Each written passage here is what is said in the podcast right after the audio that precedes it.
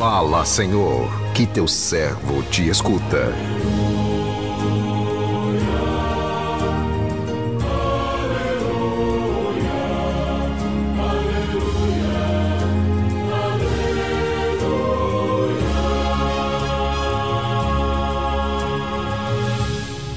O Senhor esteja convosco, Ele está no meio de nós. Proclamação do Evangelho de Jesus Cristo, segundo João. Glória a vós, Senhor. Naquele tempo, disse Jesus à multidão: Eu sou o pão da vida. Quem vem a mim não terá mais fome. Quem crê em mim nunca mais terá sede. Eu, porém, vos disse que vós me vistes, mas não acreditais. Todos os que o Pai me confia virão a mim, e quando vierem não os afastarei. Pois eu desci do céu, não para fazer a minha vontade, mas a vontade daquele que me enviou. E esta é a vontade daquele que me enviou, que eu não perca nenhum daqueles que ele me deu, mas os ressuscite no último dia. Pois esta é a vontade do meu Pai, que toda pessoa que vê o Filho e nele crê, tenha a vida eterna, e eu o ressuscitarei no último dia. Palavra da salvação, glória a vós, Senhor.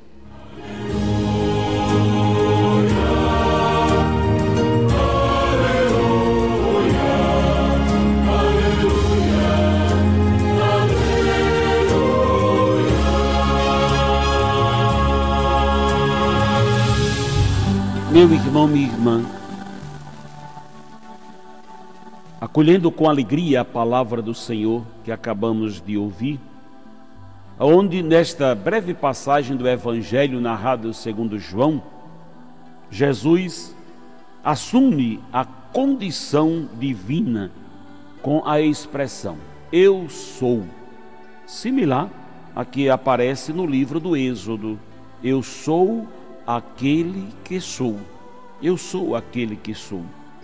Com a expressão eu sou o pão da vida, inicia-se uma série de manifestações desta natureza, como por exemplo, eu sou a luz do mundo, eu sou a ressurreição e a vida, eu sou o caminho, a verdade e a vida, entre outras. Jesus é, portanto, o alimento que nos fortalece definitivamente, nos capacita para a missão, nos enche da sua presença e nos faz partícipes da sua vida. Cada vez que comungamos, Jesus entra em nossa vida, nos impulsiona para a missão.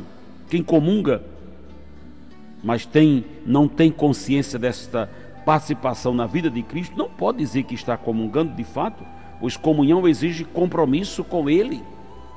Os apóstolos, os primeiros discípulos, deram esse testemunho né? deram, como está lá no livro dos Atos dos Apóstolos, esta saber se nós que confiamos, acreditamos que Cristo ressuscitou e comungamos no seu corpo e sangue, fazemos o mesmo que fizeram os primeiros discípulos e missionários do Senhor? Então, meu irmão, minha irmã, na palavra proclamada e agora por nós meditada, podemos nos perguntar: qual é a vontade de Deus para mim? Qual é a vontade de Deus para você? Que eu não perca, não me perca, que você não se perca, que encontre a verdade, que encontre a Cristo, que você encontre o sentido da sua vida. Em primeiríssimo lugar, você precisa ter consciência disso.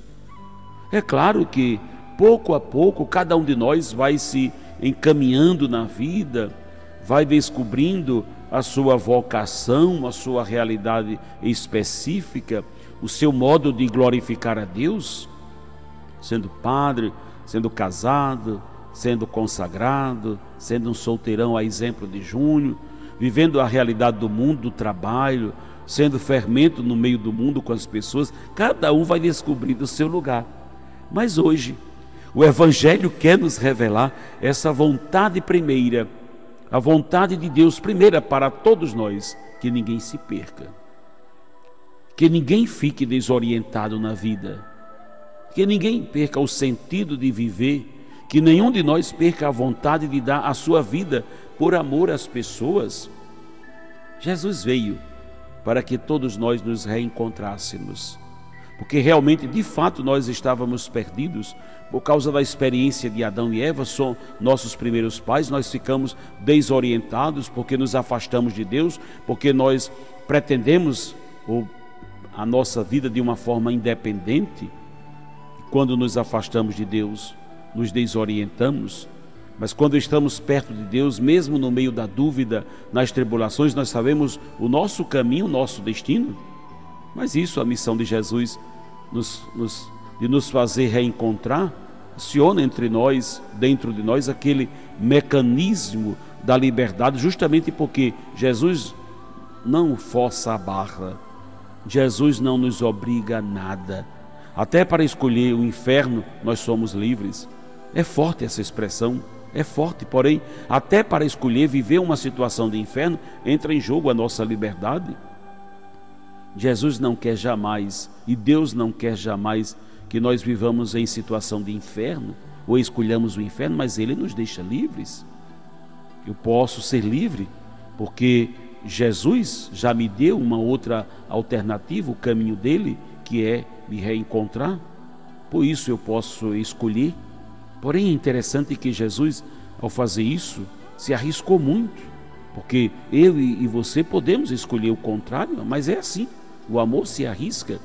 E Jesus se arriscou muito, mas se arriscou para nos dar a segunda possibilidade, a possibilidade de viver, de viver perto dele, a possibilidade de estar no seu caminho constantemente, de nos orientar a partir da sua palavra, para que ele nos ressuscite no final, no dia final. Justamente aqui está no evangelho, eu ressuscitarei no último dia para que a nossa vida, a vida aqui na terra, possa, depois de ter uma continuidade na vida eterna com o Senhor.